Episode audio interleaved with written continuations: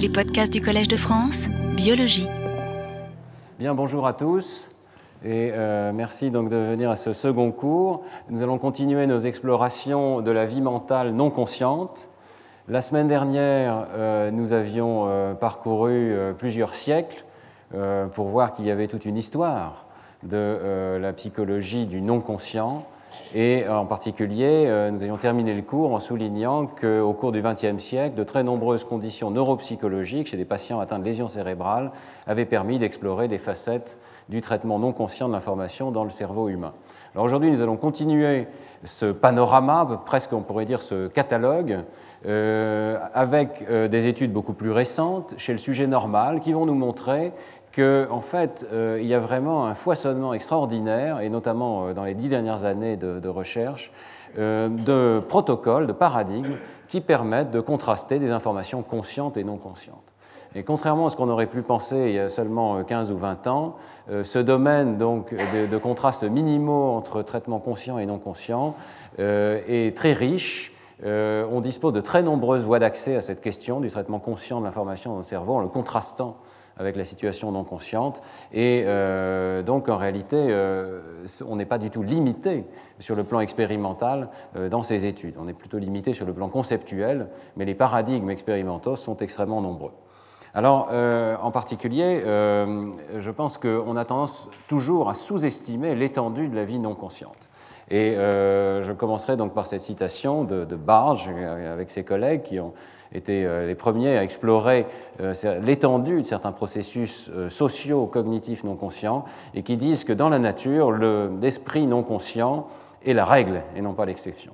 Et ça fait écho à ce sur quoi nous avions terminé la semaine dernière, c'est-à-dire le fait que dans l'esprit, disons, de Turing et de ses, de ses, suivants, et également de von Neumann, on peut considérer que la mécanique cérébrale, la mécanique du traitement de l'information, évidemment, ne fait pas appel à, euh, en aucune manière à un esprit conscient, et c'est donc la situation par défaut. Euh, c'est la compréhension de la conscience qui est évidemment le problème difficile.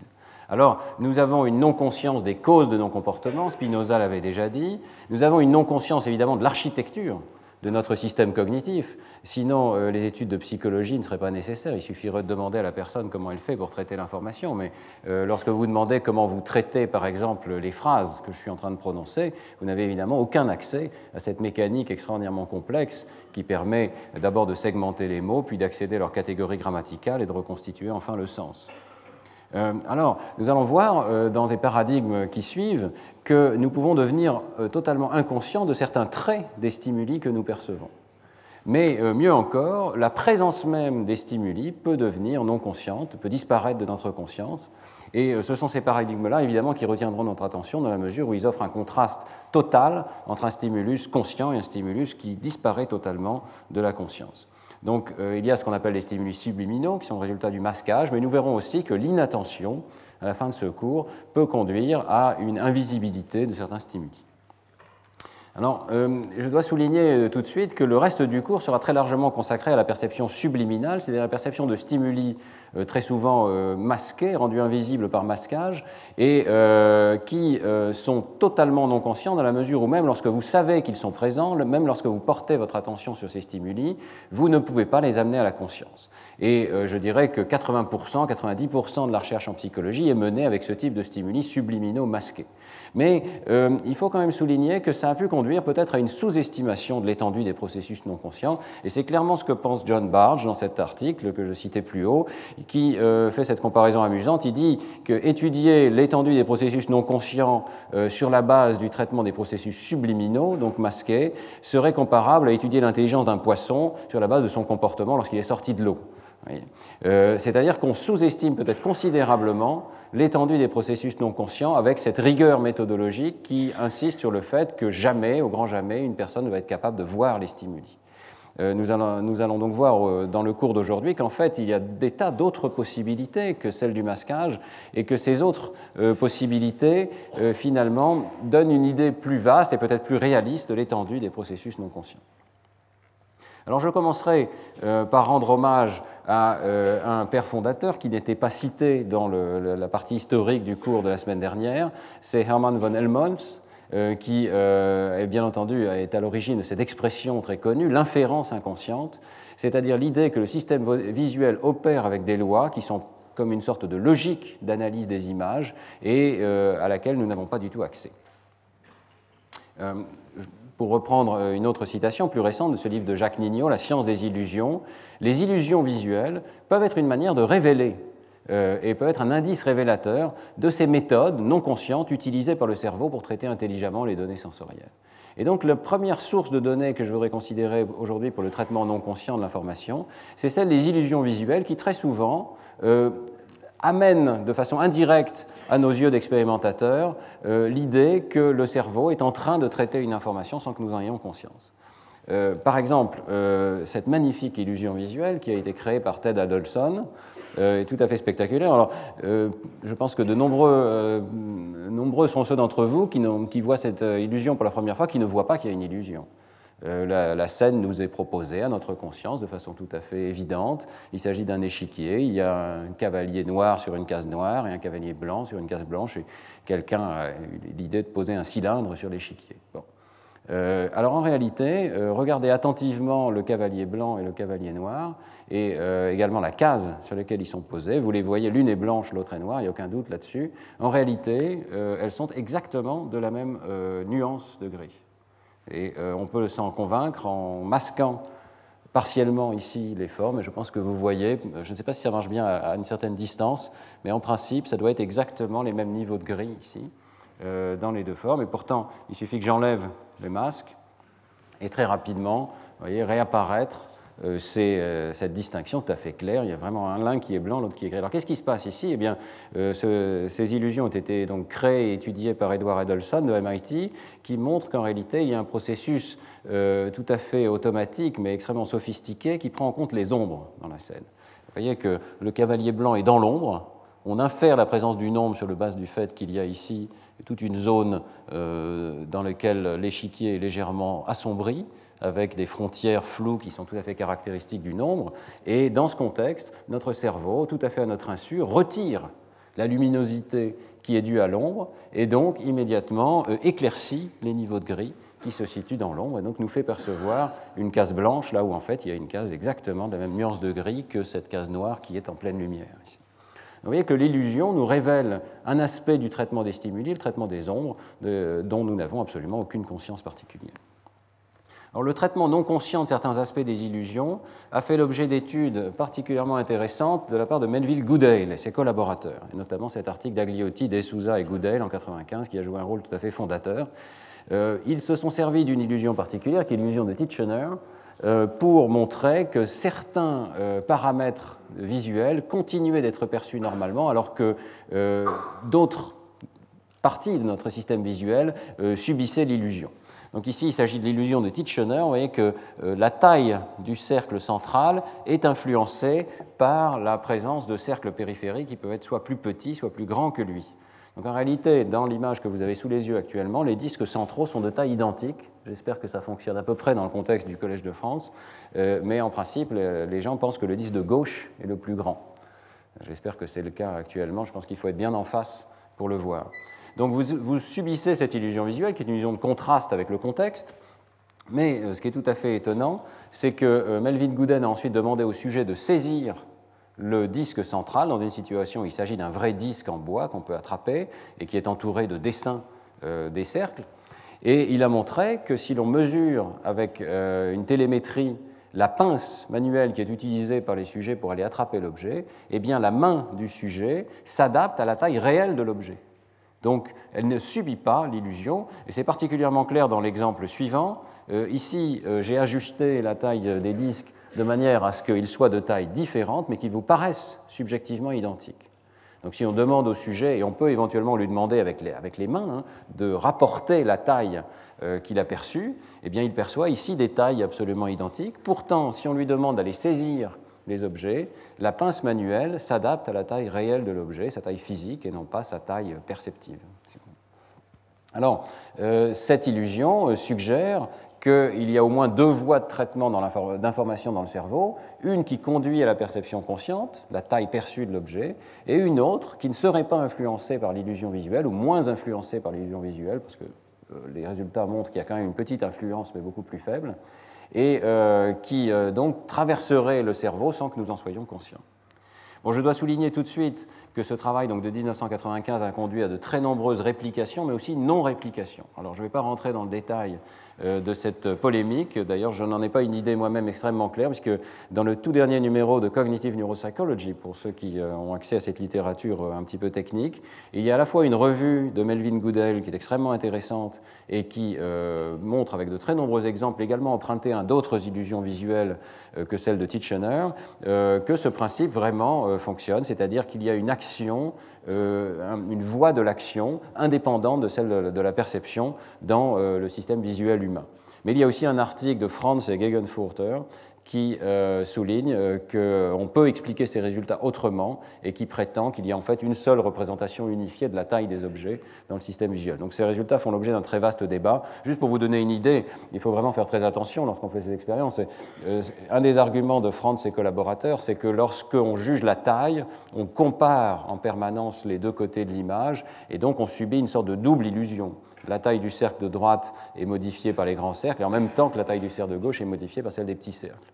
Et son argument, c'est que lorsqu'on attrape l'objet, seuls les disques qui sont autour de la cible comptent en réalité. Donc il y a une sorte de division automatique de l'illusion, et euh, tout ceci donc, fait l'objet de, très nombreux débats. Je crois qu'il reste quand même, et on va voir dans la suite de l'exposé, qu'une voie dorsale, occipitopariétale, est beaucoup moins sensible euh, aux illusions visuelles et fonctionne sous un mode euh, que les collègues de Lyon, Marc Jeannereau et d'autres ont appelé un mode de pilote automatique, c'est-à-dire d'un système très rapide euh, qui est capable de passer de la sensation à l'action sans nécessairement que nous en ayons conscience. Alors, parmi les illusions visuelles, il y a évidemment euh, d'autres illusions qui sont tout à fait spectaculaires. Ce sont celles de bistabilité, qui nous suggèrent également qu'il y a un traitement euh, en quelque sorte en fond, non conscient. Par exemple, le cube de Necker, vous savez que Necker était un chimiste qui a observé ces cristaux et a perçu lui-même cette illusion au départ. Euh, donc, sur ce cube, vous devriez pouvoir percevoir deux interprétations possibles de la scène, l'une dans laquelle euh, cette face du cube est devant et l'autre dans laquelle elle est derrière, et les deux interprétations alternent. Il y a bien entendu l'illusion du vase et du visage, dans lequel, si vous fixez une zone à peu près au milieu de l'image ici, vous allez percevoir tantôt qu'il s'agit de deux personnes qui se regardent, tantôt d'un vase en blanc, et les deux alternent de façon tout à fait spontanée. Et puis euh, d'autres types d'illusions. Euh, ah, peut-être on a un petit problème technique ici. Euh, tant pis, je crois. Ici, il s'agissait d'une illusion de mouvement, donc ça devrait bouger sous vos yeux. On fait alterner une image dans laquelle, en diagonale, il y a deux disques comme ça, et puis l'image suivante, le disque est ici, le disque est ici. Vous voyez qu'il y a deux interprétations possibles. Soit celui-ci est passé là, et celui-ci est passé là, soit il y a eu mouvement horizontal et donc celui-ci est passé ici et celui-ci est passé ici, et votre cerveau alterne entre ces deux interprétations qui sont également plausibles pour la scène visuelle. Toutes ces situations suggèrent que le stimulus qui est invisible à un instant donné, par exemple les visages lorsque vous voyez le vase, eh bien, il est néanmoins représenté euh, dans le système visuel, puisqu'il est susceptible d'entrer en compétition avec le stimulus visible. Il y a donc deux interprétations possibles. L'une accède à la conscience, mais pendant ce temps-là, l'autre reste comme une sorte de tâche de fond qui est capable d'entrer en compétition. Et ceci, euh, évidemment, euh, ici est présenté sur des exemples tout à fait particuliers, des images, je dirais, faites main, taillées à la main, mais un autre grand principe qui a joué un rôle tout à fait fondamental dans l'histoire des recherches sur la conscience, la rivalité binoculaire, euh, permet en fait de rendre euh, invisible par compétition n'importe quelle image. Par exemple, euh, si vous présentez à l'œil gauche une image de rayure inclinée vers la droite, comme ici, et à l'œil droit une image de rayure inclinée dans l'autre sens, eh bien vous allez avoir une rivalité binoculaire entre les images présentées aux deux yeux qui fait qu'une image va remplacer l'autre, puis l'autre va remplacer l'une. Et ceci peut avoir lieu à différents niveaux. Vous pouvez le faire par exemple, comme ça a été fait par Kamitani et Tong, avec euh, des visages. Donc vous pouvez avoir dans un œil l'image d'un visage, dans l'autre œil l'image d'une maison. Et le stimulus est donc un stimulus absolument constant, dans lequel il y a en permanence ces deux images euh, présentées aux deux yeux. Et euh, pourtant, la perception est celle d'une alternance. Tantôt vous voyez le visage, tantôt vous voyez la maison, tantôt vous voyez le visage, tantôt vous voyez la maison. Donc votre système visuel ne peut pas se fixer sur une représentation particulière et alterne entre les deux. Euh, vous pouvez, malheureusement, je ne peux pas vous faire ressentir directement ces illusions. J'ai essayé dans ce cours vraiment de, donner le plus d'exemples possible où on peut ressentir sur soi-même ces illusions. Ici, il faudrait avoir des lunettes colorées pour pouvoir percevoir ces stimuli présentés aux deux yeux. Mais vous pourrez essayer euh, à la maison avec les stimuli qui sont très nombreux sur Internet. On peut donc jouer avec sa propre perception. Alors, euh, il y a une loi tout à fait caractéristique qui a été décrite, euh, qui est une loi euh, gamma, qui caractérise la durée des transitions la durée de chaque épisode, si vous voulez, de perception. C'est-à-dire que les stimuli vont alterner suivant une, alternance qui n'est pas vraiment reproductible, qui est stochastique, et la durée de chacun, de chacun des épisodes va être tirée, disons, plus ou moins au hasard à partir de cette loi. Euh, ce qui est intéressant, c'est qu'on dispose de plusieurs indices que le stimulus qui n'est pas vu à un instant donné continue d'être traité. Bon, le premier, c'est la compétition elle-même. Il n'y aurait pas compétition si le stimulus qui n'était pas vu à un instant donné euh, n'était pas quelque part en train de bouillonner sous le seuil et euh, d'être susceptible à un moment donné de franchir le seuil et de devenir conscient. Et en particulier, il y a les lois qu'a décrit Pim Levelt dans sa thèse en 1966. L'une de ces lois est tout à fait intéressante. Si vous modifiez euh, la euh, euh, force d'un des stimuli, par exemple en modifiant son contraste. Donc imaginez que vous partez de cette situation de rivalité entre visage et maison et vous changez le contraste du visage. On pourrait penser que ça va changer la durée de perception du visage. Eh bien, pas du tout. Ça ne change pas la durée de perception du visage, ça change la durée de perception de l'autre stimulus, qui devient plus long ou plus court suivant que vous renforciez ou diminuez le contraste. Donc ça veut dire qu'un stimulus qui n'est pas vu, les caractéristiques d'un stimulus qui n'est pas vu peuvent influencer euh, le, stimulus que vous voyez actuellement et en particulier déterminer sa durée de perception, ce qui signifie bien qu'il doit y avoir un traitement non conscient. En fait, euh, il y a des arguments encore beaucoup plus directs pour un traitement non conscient des stimuli au cours de la rivalité binoculaire. Et euh, l'un des arguments, c'est que les stimuli qui ne sont pas vus conduisent néanmoins à des illusions euh, perceptives classiques euh, d'adaptation. Par exemple, ce qu'on appelle en anglais motion after effect, movement after effect, l'illusion de mouvement après coup, si vous voulez, ou ce qu'on appelle aussi l'illusion de la cascade, c'est-à-dire que le fait que votre système visuel s'habitue à voir du mouvement, et cette habituation a lieu ici même dans des conditions où le stimulus qui conduit à l'habituation n'est pas conscient. Même chose pour un autre effet d'adaptation, l'effet McCullough. Donc, votre système visuel va s'adapter et ensuite, ça va avoir une influence sur la perception consciente, même lorsque le stimulus qui conduit à l'adaptation n'est pas conscient. Bon, je reviendrai sur cette situation de rivalité binoculaire lorsque nous parlerons des bases neurales de la conscience euh, en particulier dans le cours de l'année prochaine, mais on peut, euh, on doit, je crois, ici mentionner brièvement les travaux de David Léopold et Nikos Logothetis, qui, au cours d'études étagées sur euh, plus d'une dizaine d'années, ont abordé la représentation neurale des images au cours de la rivalité binoculaire. Et en particulier, ils ont enregistré des neurones dans divers aires du système visuel du singe euh, au cours de cette situation de rivalité binoculaire avec un, animal qui est entraîné à rapporter manuellement s'il est en train de percevoir l'image A ou l'image B. Vous voyez qu'on peut avoir un rapport conscient même, chez un animal. On y reviendra avec les études d'Alan Cowie, mais il n'y a aucune contradiction particulière à penser qu'on peut avoir un rapport conscient qui ne soit pas verbal. Et donc ça permet ici d'étudier euh, une sorte d'analogue de la rivalité binoculaire chez euh, le singe macaque. Alors ce qui est tout à fait intéressant, c'est que euh, Nikos Logothetis et David Léopold rapportent la présence de cellules dans le système visuel qui corrèlent avec la perception rapportée par l'animal. Vous avez des cellules qui entrent en décharge et dont la décharge diminue en fonction ou en corrélation, si vous voulez, avec ce qui est rapporté comme étant perçu par l'animal lorsque l'animal perçoit le stimulus préféré par la cellule, eh bien, la cellule se met à décharger de façon augmentée, et tout ceci, évidemment, alors que le stimulus est rigoureusement constant. Donc les fluctuations de la perception rapportée par l'animal, et que nous percevons, nous, en tant que euh, primates humains, eh bien, correspondent à des oscillations dans les neurones euh, du système visuel.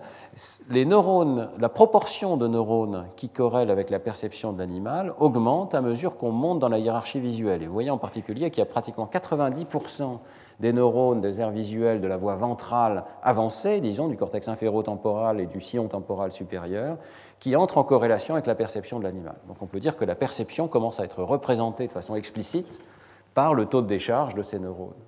Mais puisque nous sommes dans le cours sur le non-conscient cette année, il est tout, aussi intéressant de souligner l'inverse de cette proportion, qui est le fait que, en particulier dans les étapes précoces du système visuel, vous trouvez de nombreux neurones qui reflètent la réalité objective et non pas la réalité subjective et qui reflètent donc un traitement non conscient de l'image qui à un instant donné n'est pas perçue.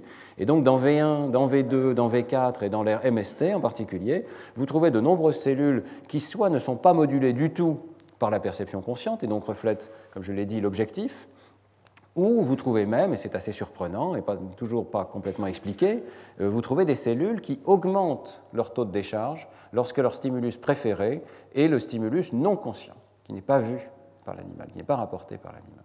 Et ça, c'est assez curieux, et ça signifie bien qu'il y a effectivement une représentation active, et même, je dirais, suractive, du stimulus qui, à un instant donné, n'est pas perçu consciemment dans cette situation de rivalité binoculaire.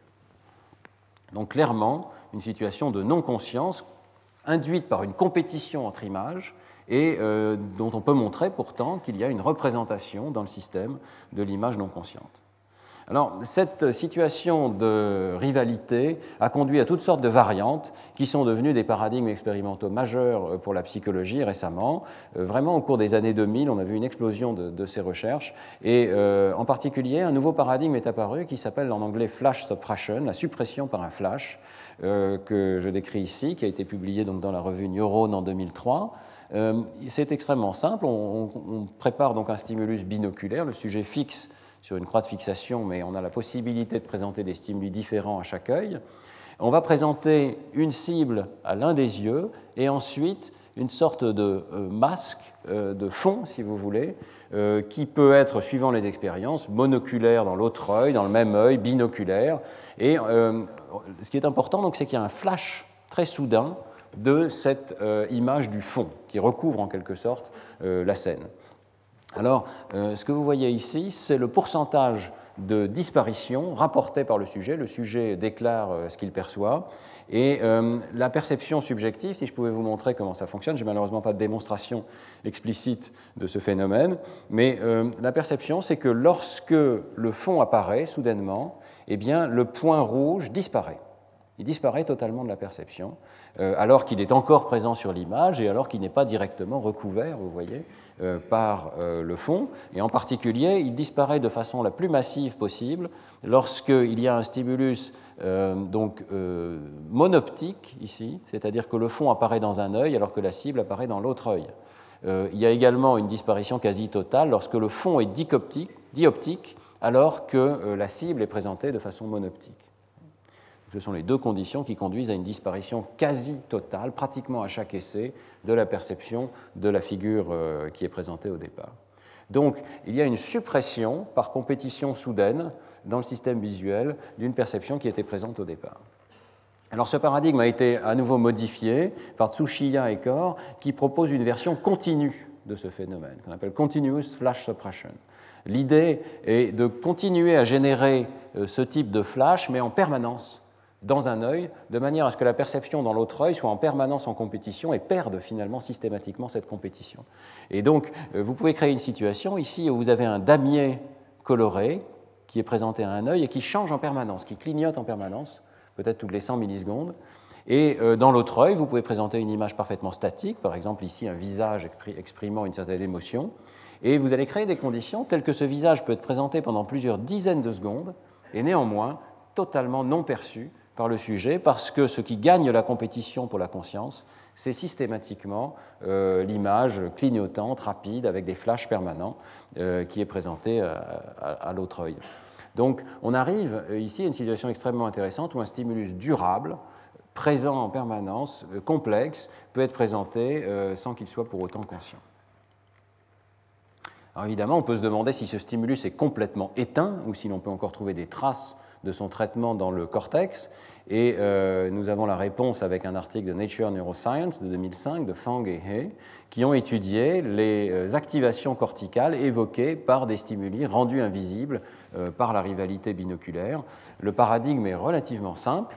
on va contraster des images d'objets présentées à un contraste assez bas avec des images mélangées les mêmes objets. Vous voyez qu'on part de cette image d'un objet, comme je pense que c'est un accordéon là, euh, et puis on va euh, donc mélanger les petits morceaux de l'image de manière à obtenir cette image où l'objet est totalement méconnaissable, on ne le reconnaît plus du tout. Et l'idée évidemment, c'est que notre système visuel va faire un traitement plus élaboré lorsqu'il voit de vrais objets que lorsqu'il voit ces images de contrôle. Mais l'astuce ici va consister à présenter ce contraste, donc objet versus non-objet, dans un contexte où, en fait, l'ensemble de ces images est totalement invisible, parce que dans l'œil dominant, on présente euh, ces images euh, mouvantes de contraste extrêmement variables qui donc effacent la perception de l'image de l'autre œil.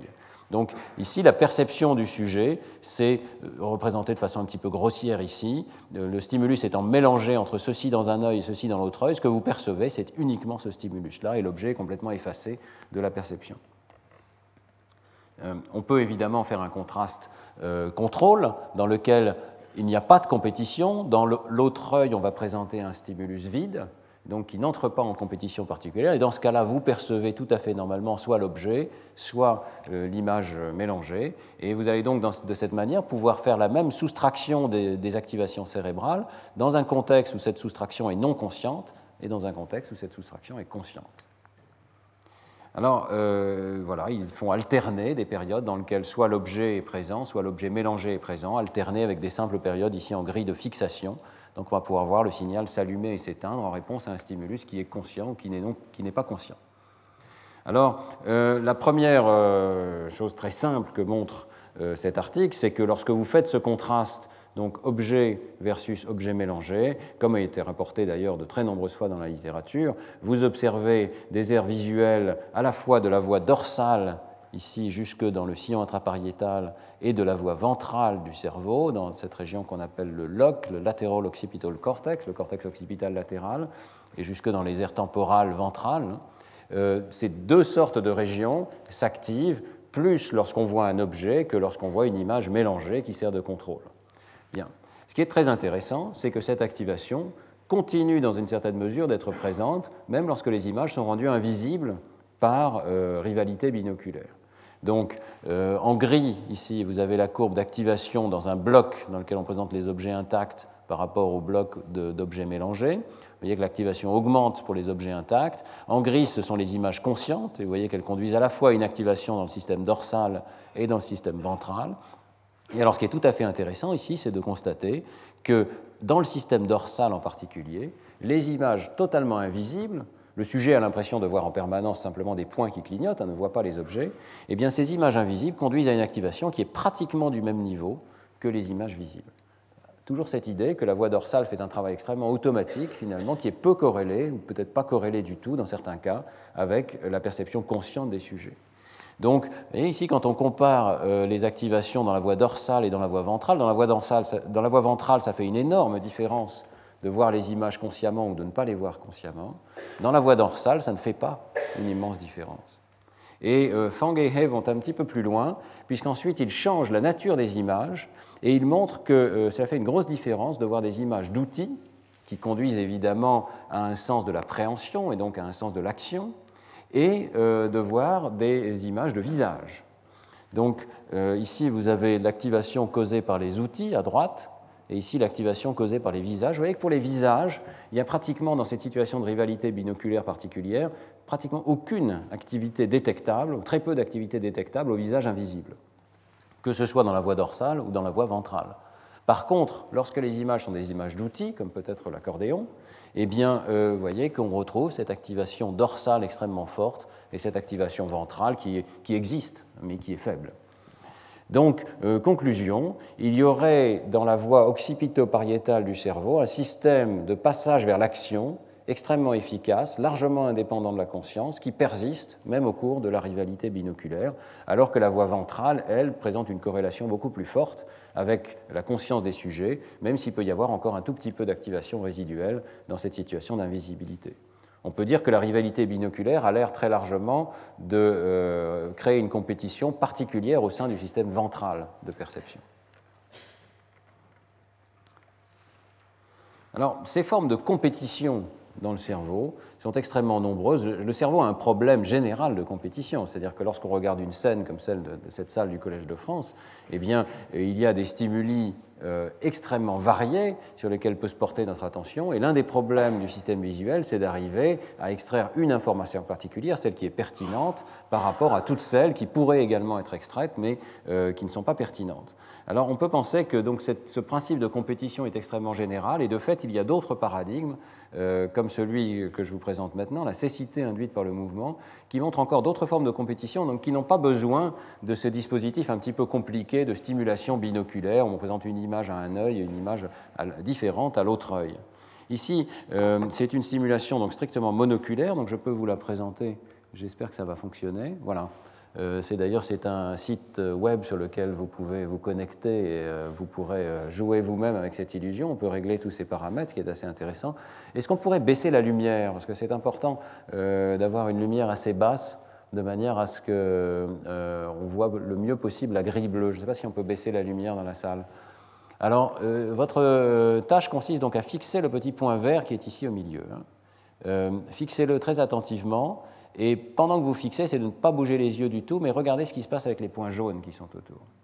Et j'espère que vous allez avoir cette illusion. Si on fixe, c'est important de garder une fixation très bonne. Hein.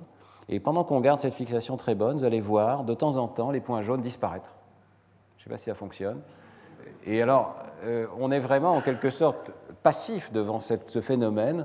Les points jaunes, on a l'impression que les points jaunes s'en vont, parfois reviennent. Si vous clignez des yeux, par exemple, ils reviennent instantanément. Euh, parfois ils disparaissent tous, parfois il n'y en a que deux ou un qui disparaissent. Et euh, toute cette euh, animation est créée par votre système visuel puisque les points jaunes sont parfaitement fixes sur l'écran. Voilà. Donc il se passe quelque chose de très particulier ici, qui est une forme de compétition entre la grille qui passe sur l'écran, qui stimule toutes les régions du système visuel, et ces points qui restent absolument statiques et que le, système visuel finit par effacer notre perception. Alors qu'est-ce qui se passe exactement dans ce contexte? Donc, Voilà le, site web où vous pourrez vous connecter pour jouer avec euh, cette euh, illusion. Euh, j'en profite pour souligner d'ailleurs que l'ensemble du cours est disponible sur le site web du Collège de France et grâce à des avancées technologiques cette année, l'ensemble du cours est disponible en vidéo également, ce qui vous permet de le suivre à distance ou si vous ratez un cours par exemple. Alors, quelle explication peut-on proposer à cette invisibilité tout à fait curieuse créée par le, mouvement euh, eh bien, euh, il y a une, interprétation tout à fait récente qui vient de paraître, qui est due à Brian Scholl et son collaborateur, euh, qui est l'idée d'un scotome perceptif. L'argument qui est proposé est le suivant, c'est que notre système visuel a un problème permanent, c'est d'arriver à distinguer quels sont les stimuli qui viennent réellement du monde extérieur et quels sont les stimuli qui viennent du capteur lui-même. Imaginez une caméra sur laquelle, à un moment donné, il y aurait, je ne sais pas, un morceau de feuille morte qui se colle sur la caméra. Sur une caméra euh, électronique normale, eh bien, ça crée un scotome sur l'image, on voit apparaître un point noir sur l'image. Il semblerait que notre système visuel soit plus sophistiqué que la caméra, et ce que propose Brian Shaw, c'est que notre système visuel dispose d'un système qui efface de la perception des images qui seraient tellement fixes que le système visuel, au bout d'un certain temps, peut les attribuer non pas à la scène extérieure, qui doit changer en permanence puisqu'on bouge nos yeux, euh, et euh, peut attribuer ce percept à euh, finalement un mauvais fonctionnement du capteur lui-même. Donc on créerait par cette illusion une situation artificielle où, en quelque sorte, ces objets fixes correspondraient à ce que le système visuel interprète d'habitude comme des anomalies de son propre fonctionnement. Ça pourrait être par exemple un vaisseau sanguin qui se trouve mal placé, ça pourrait être une anomalie euh, de, réfringence particulière à un moment donné euh, qui créerait donc une anomalie fixe par rapport euh, au, globe oculaire, et ceci donc serait interprété très tôt dans le système visuel comme quelque chose qu'il faut supprimer de l'image. Et donc on aurait affaire ici à une sorte de processus de restauration de l'image visuelle qui efface de notre perception certains aspects qui peuvent être attribués au capteur lui-même. c'est une interprétation trop récente, je dirais, pour qu'on puisse vraiment euh, considérer qu'elle est avérée, mais je la trouve extrêmement intéressante. Ça sous-entend que notre système visuel, qui est le résultat de l'évolution darwinienne, euh, incorporerait toutes sortes de mécanismes adaptatifs utiles euh, pour nettoyer l'image, et certains d'entre eux conduisent à ces illusions visuelles d'invisibilité. Alors il n'y a pas que la compétition, je ne voudrais pas dire euh, que le système visuel fonctionne uniquement sur un mode compétitif, il y a évidemment des situations où au contraire les images, par exemple perçues par les deux yeux, euh, se renforcent mutuellement et conduisent à un percept unifié. Et euh, ici, ce travail de Montoussi et Zeki presque, je dirais, en dual de ce qui a été fait sur la rivalité binoculaire, utilise cette notion de fusion binoculaire pour créer une nouvelle situation d'invisibilité. L'idée est assez simple. On va présenter à nouveau des images différentes aux deux yeux. Donc ça, ça pourrait être l'image qui est vue dans l'œil gauche et l'image qui est vue dans l'œil droit. Alors peut-être pour commencer par cette situation de stimulation identique dans les deux yeux. Évidemment, si vous voyez une maison verte sur fond rouge dans l'œil gauche et la même image dans l'œil droit, votre perception est celle d'une maison verte sur fond rouge. Tout à fait normal. Donc les deux stimuli se renforcent. Maintenant, imaginons que dans l'œil gauche, vous ayez la maison verte sur fond rouge, mais dans l'œil droit, vous ayez la maison rouge sur fond vert. Si les contours sont rendus un petit peu flous, de sorte que des microsaccades ne permettent pas vraiment de percevoir les frontières de ces images, dans des conditions de contraste habilement réglées, eh bien, vous pouvez trouver des situations où la fusion des deux images euh, vous fait percevoir pas du tout une maison, mais tout simplement un champ absolument vide, euh, jaune, qui correspond donc à la fusion des deux couleurs qui ont été proposées. Donc vous avez là une situation où chaque œil reçoit une image, chaque œil reçoit en fait la même image, hein, au contraste de couleurs près, c'est la même forme, mais les deux images s'annihilent mutuellement et conduisent à un percept d'absence d'image. Dans la situation de Montoussi et Zeki, euh, dans l'article de PNAS, ils prétendent avoir obtenu une situation radicale de perception ou de non-perception. Bon, il semblerait, euh, d'après les travaux de Aaron Scourger, qui est au laboratoire maintenant, qui a mené ses travaux à Princeton, qu'en fait ce ne soit pas très facile de répliquer cette condition vraiment de radicale euh, d'un changement de la perception. Vous voyez ici, les sujets rapportent 100% de perception dans le cas où il y a la même stimulation des deux côtés et pratiquement 0% de perception dans le cas où il y a des perceptions de contraste de couleurs opposées dans les deux yeux il semblerait que ce ne soit pas si facile de répliquer ce contraste radical, mais c'est clair que le contraste existe, peut-être de façon un petit peu moindre.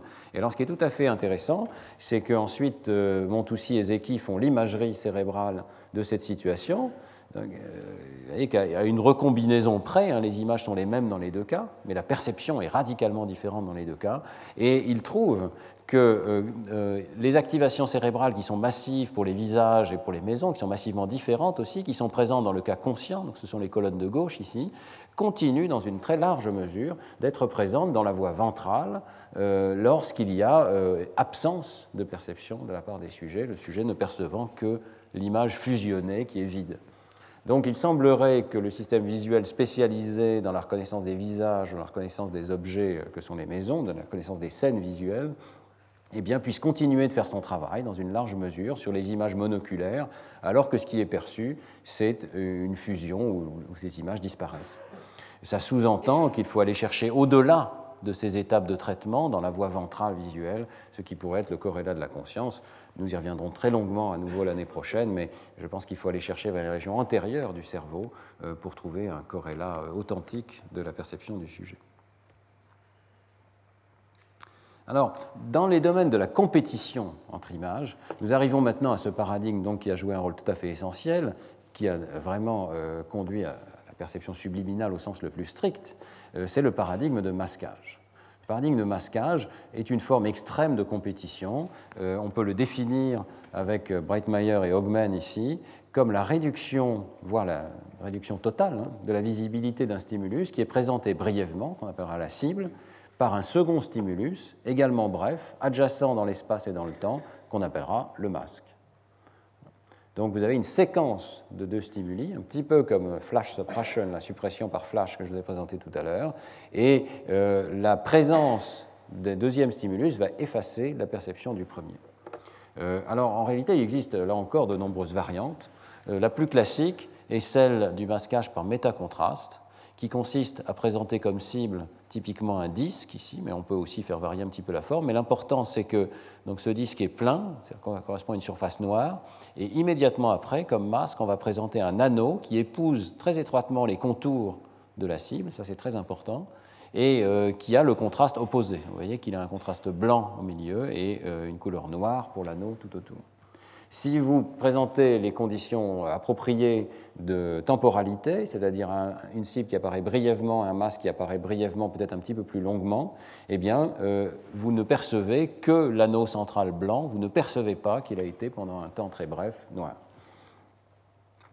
Euh, autre situation de masquage, celle où vous pouvez présenter une forme, par exemple celle d'une lettre, comme le X ici, et soit par du bruit visuel, une matrice de points aléatoires, soit par euh, un bruit plus complexe créé par un, assemblage de formes telles que des lignes, eh bien, vous allez créer une situation où il est impossible de voir qu'une lettre a été présentée. Le sujet rapporte ne voir que le masque et ne pas voir du tout qu'il y a une lettre qui est présente. D'autres formes de masquage encore plus complexes feront l'objet des cours suivants, mais je voulais les mentionner ici. Il est tout à fait possible de masquer un mot entier. Euh, ici, c'est un paradigme que nous avons utilisé par le passé dans, le laboratoire, euh, mais euh, Ken Forster, par exemple, et Tony Marcel ont également étudié des paradigmes de ce type. Vous voyez qu'on va ici flasher un mot tel que radio pendant un temps très bref, 29 millisecondes, et la présence de ces formes masquantes exactement au même point sur l'écran juste avant et surtout, très important, juste après, va créer une situation de, non-visibilité du mot radio. Dans le premier cours, j'avais souligné que c'est possible également de rendre invisibles des stimuli non symboliques, tels que des visages, par exemple. Il faut savoir que ça n'est pas tout à fait aussi facile de rendre invisibles des images.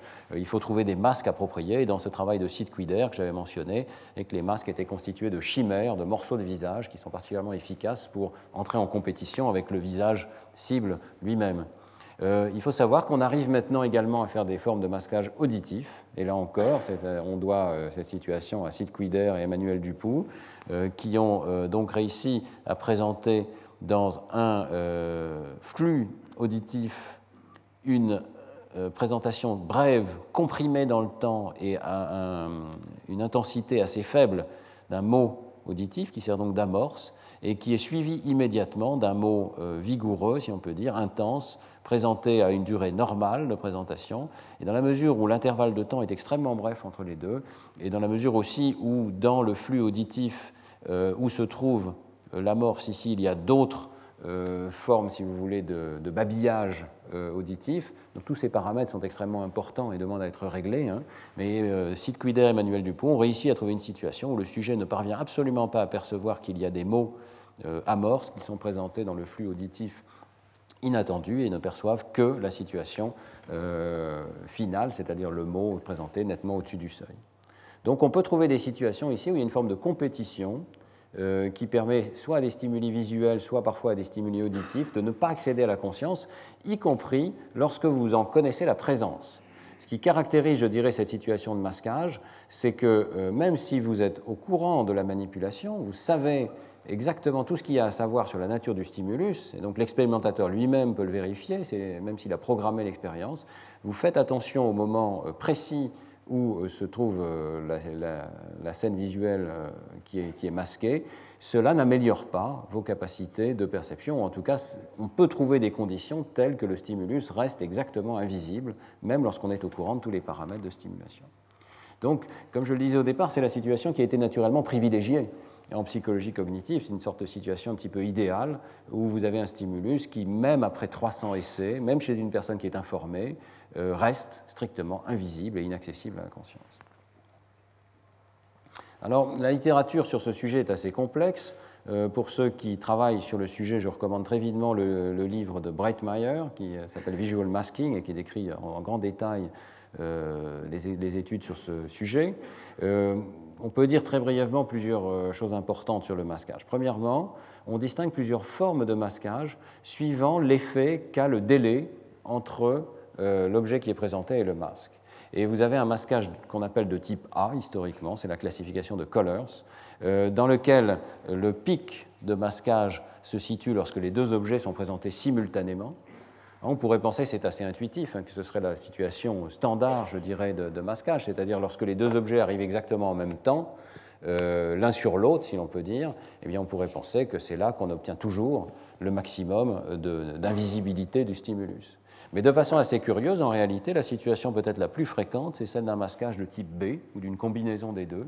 C'est-à-dire qu'en fait, c'est à des délais positifs, lorsque le masque vient après la cible, que l'on obtient le masquage maximal.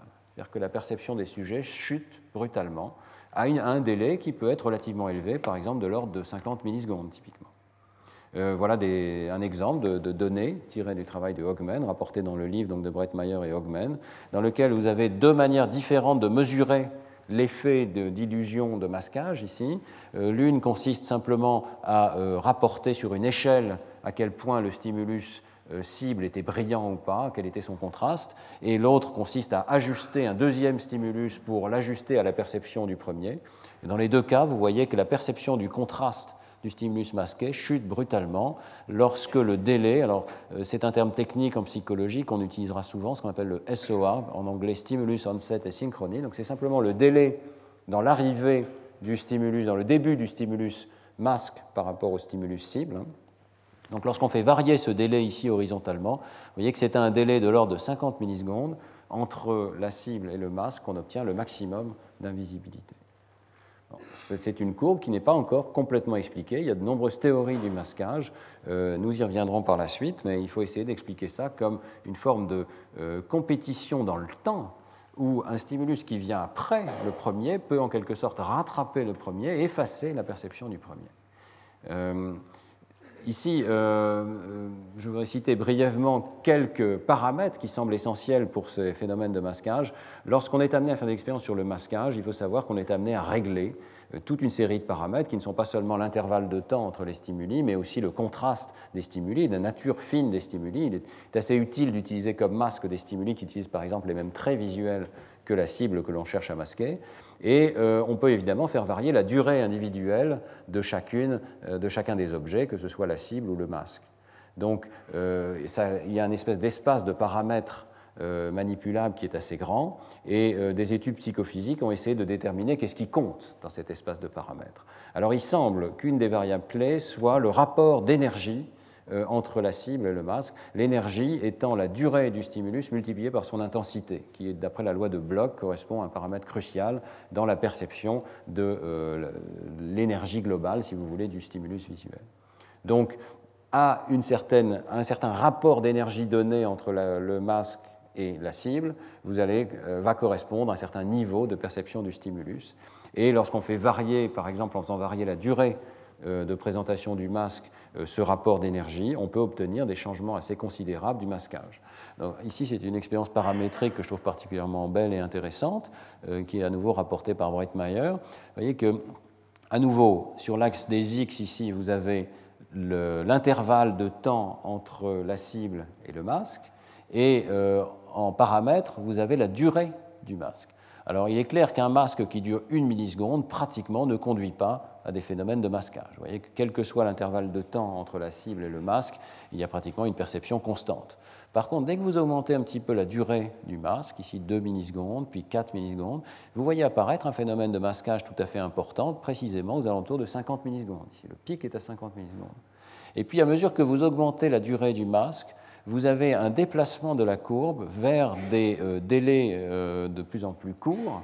Autrement dit, même les délais courts, lorsque le masque est de durée suffisamment importante, commencent à souffrir euh, du masquage. Et vous avez un déplacement de la courbe d'un masquage de type B à un masquage de type A, ce qui pourrait vouloir dire qu'à durée de masquage important, la compétition commence à se produire à des euh, étapes de traitement de l'information de plus en plus rapides dans le cerveau, si vous voulez, et peut-être à une compétition à des niveaux de traitement différents.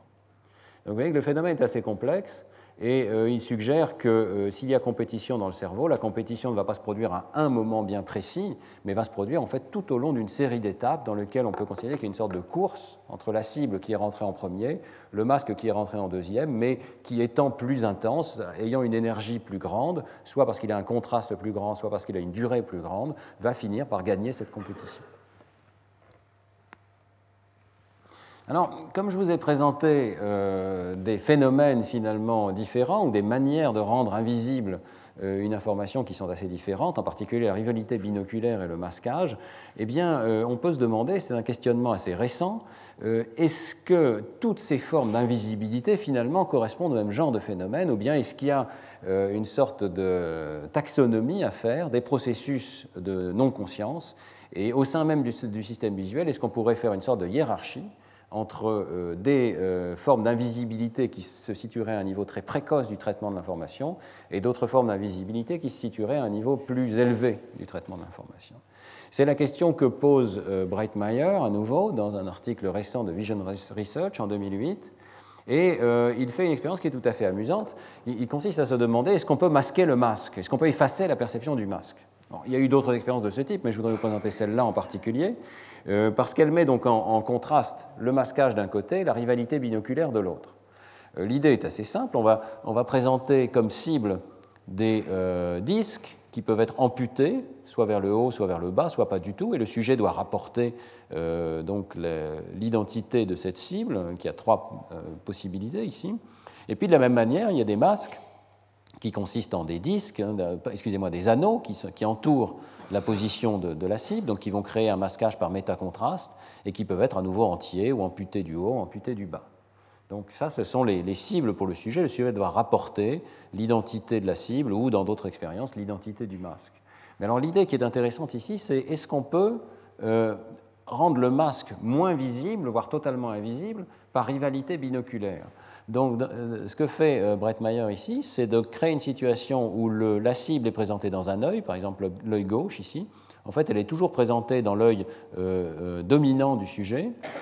Le masque est présenté dans l'autre œil. Et le masque est entouré de grilles ici, qui, vous voyez, peuvent être identiques dans les deux yeux, dans une situation de non-rivalité, dans laquelle les deux yeux conduisent à une perception homogène ou dans une situation de rivalité où les deux grilles euh, conduisent à des interprétations opposées, et donc il va y avoir une rivalité entre les deux yeux, et si cet œil-ci est l'œil non dominant, c'est celui qui va perdre la compétition la plupart du temps.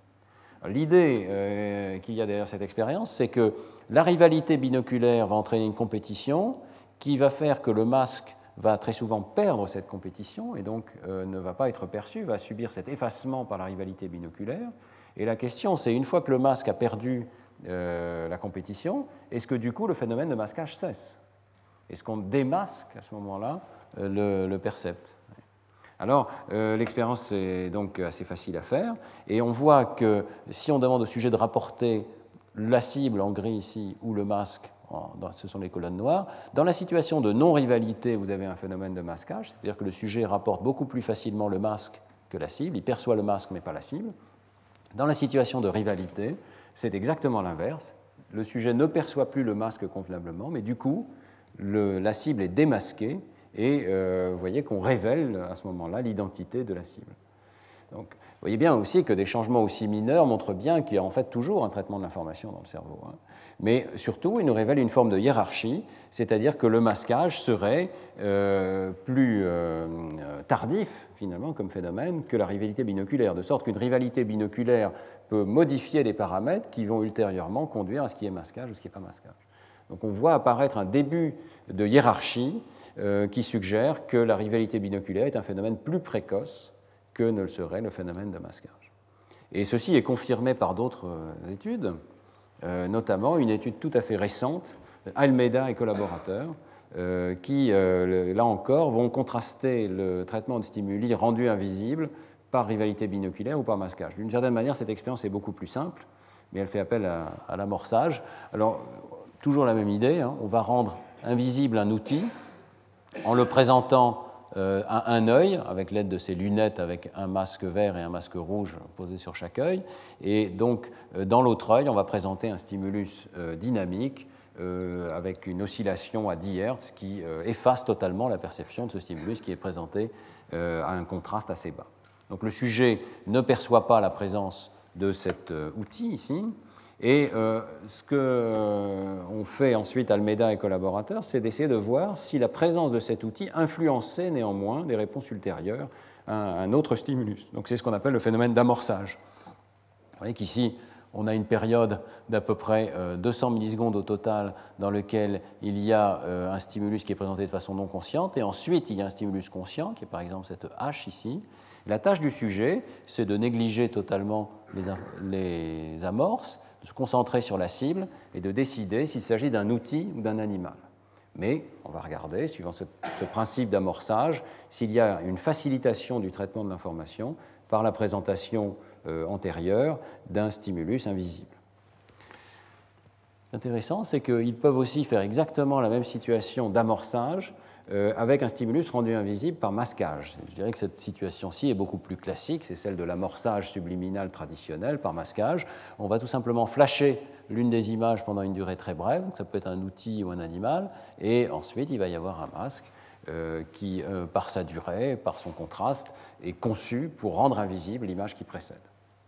Avez deux formes d'invisibilité. du point de vue du sujet, c'est très similaire. Hein. Le sujet perçoit qu'il y a une cible qu'il doit classifier en outil ou en animal, précédée d'un stimulus qui est perçu comme étant un nuage de points euh, qui bouge très brièvement. Pourtant, les résultats sont assez différents et euh, ça corrobore ce que je vous ai montré au début de ce cours, c'est-à-dire qu'il euh, semble que les outils et les autres images ne soient pas traités de la même manière. Lorsque les images sont effacées par euh, continuous flash suppression, par la suppression continue, donc cette situation de rivalité binoculaire, eh bien, on observe un effet d'amorçage, mais l'amorçage n'existe que pour les outils. Vous n'avez aucun effet d'amorçage lorsqu'un animal est présenté comme amorce, et euh, quelle que soit ensuite l'identité de la cible. Par contre, lorsque l'amorce est un outil, eh bien, les réponses aux outils sont facilitées, les réponses aux animaux présentés consciemment sont euh, légèrement ralenties. Et ça crée une différence entre les deux. Donc c'est la différence entre ces deux conditions de congruence et d'incongruence qui vous est présentée ici. Vous voyez que c'est un effet qui se mesure en millisecondes. Donc on retrouve hein, ce que je vous avais décrit au premier cours, c'est-à-dire l'idée que ces, ces paradigmes d'amorçage subliminal euh, euh, conduisent à des effets extraordinairement faibles. On accélère la perception et le traitement du stimulus cible d'environ 15 millisecondes. Mais cette accélération n'existe que pour les barres grises, c'est-à-dire que pour les images d'outils présentées de façon invisible, et n'existe pas lorsque les images invisibles sont des images d'animaux. Ça correspond tout à fait à ce qui a été rapporté dans l'expérience d'imagerie qui était antérieure, c'est-à-dire que peut-être la voie dorsale est capable de faire un traitement particulier, mais elle ne le fait que lorsque les images sont des images d'outils. Mais alors ce qui est tout à fait intéressant, c'est de constater que le masquage, lui, se comporte de façon différente lorsque les mêmes images sont présentées mais rendues invisibles par masquage, eh bien, à la fois les images d'outils et les images euh, d'animaux conduisent à un effet d'amorçage par congruence. Et il n'y a pas cette différence. Si quelque chose, d'ailleurs, il y a peut-être un effet un tout petit peu plus grand, mais ce n'est pas significatif, euh, d'amorçage par les animaux par rapport aux outils. Donc vous voyez que euh, les images d'animaux sont rendues invisibles mais également éteintes du point de vue du phénomène d'amorçage par la rivalité binoculaire. Elles sont rendues invisibles, mais elles continuent d'avoir un effet subliminal lorsqu'elles sont rendues invisibles par le masquage. Et ça correspond bien à l'idée que le masquage laisse passer un petit peu d'informations dans le système ventral, alors que la rivalité binoculaire peut-être euh, éteint complètement ce traitement de l'information. Donc on, retrouve de façon euh, très différente, avec des méthodes très différentes, la même conclusion euh, qui a été obtenue par Brett Meyer dans l'article précédent, c'est-à-dire que le masquage semble laisser aux images invisibles, je dirais, un petit peu plus d'étendue dans, le traitement de l'information, les laisse aller un petit peu plus loin et ça peut se traduire par des effets d'amorçage plus forts dans le cas du masquage que dans le cas de la rivalité binoculaire. C'est important parce que quand on cherchera à créer des contrastes minimaux entre stimuli conscients et non conscients, eh bien on aimerait que ce contraste soit minimal pour la bonne raison, c'est-à-dire que on soit vraiment en train de tester la frontière la plus fine possible entre stimulus conscient et stimulus non conscient. Et il semble que la rivalité binoculaire ne soit peut-être pas le paradigme le plus adapté pour cela, dans la mesure où la rivalité binoculaire, je dirais, tue ou interrompt le traitement de l'information à un niveau qui est peut-être trop précoce, ou plus précoce en tout cas, que euh, ne peut l'être le masquage. Alors, euh, je vais terminer ce cours avec une conclusion provisoire, euh, qui est donc, euh, comme je viens de vous le dire, on, a une variété de processus qui rendent invisible l'information, et que le masquage et la rivalité binoculaire en sont, disons, les, facteurs les, les, plus dominants, ceux qui sont utilisés dans la majorité de la littérature, mais que peut-être ils n'interviennent pas au même niveau de traitement. Il faut souligner que euh, ce cours n'est pas terminé. Je ne suis pas arrivé au bout de la variété des processus euh, d'invisibilité que je voulais vous décrire et qu'il existe encore d'autres formes d'invisibilité qui interviennent plus tardivement à niveau attentionnel. Aujourd'hui, nous sommes concentrés sur des formes d'invisibilité qui dépendent très peu euh, de l'attention, c'est-à-dire que même lorsque vous êtes informé de l'existence du stimulus, vous continuez de ne pas le percevoir, et même lorsque vous n'y faites pas attention, vous continuez d'avoir des effets de, traitement de l'information. Et euh, donc je repousse à la semaine prochaine la deuxième partie de ce cours où nous verrons qu'il existe encore bien d'autres formes d'invisibilité, peut-être encore plus spectaculaires, qui sont créées non pas par le stimulus lui-même, mais par une interaction entre le stimulus et votre attention.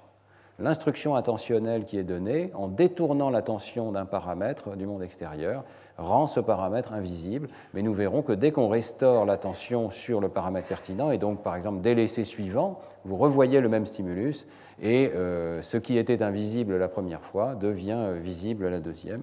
Et c'est ce qu'on appelle donc euh, la cécité inattentionnelle ou le clignement de l'attention, le fait que l'attention finalement a une capacité limitée qui ne laisse entrer qu'une fraction de l'information. Tout ceci donc pour la semaine prochaine. Euh, je vous donne rendez-vous mardi prochain à 9h30 et je vous remercie de votre attention. Retrouvez tous les podcasts du Collège de France sur www.collège-de-france.fr.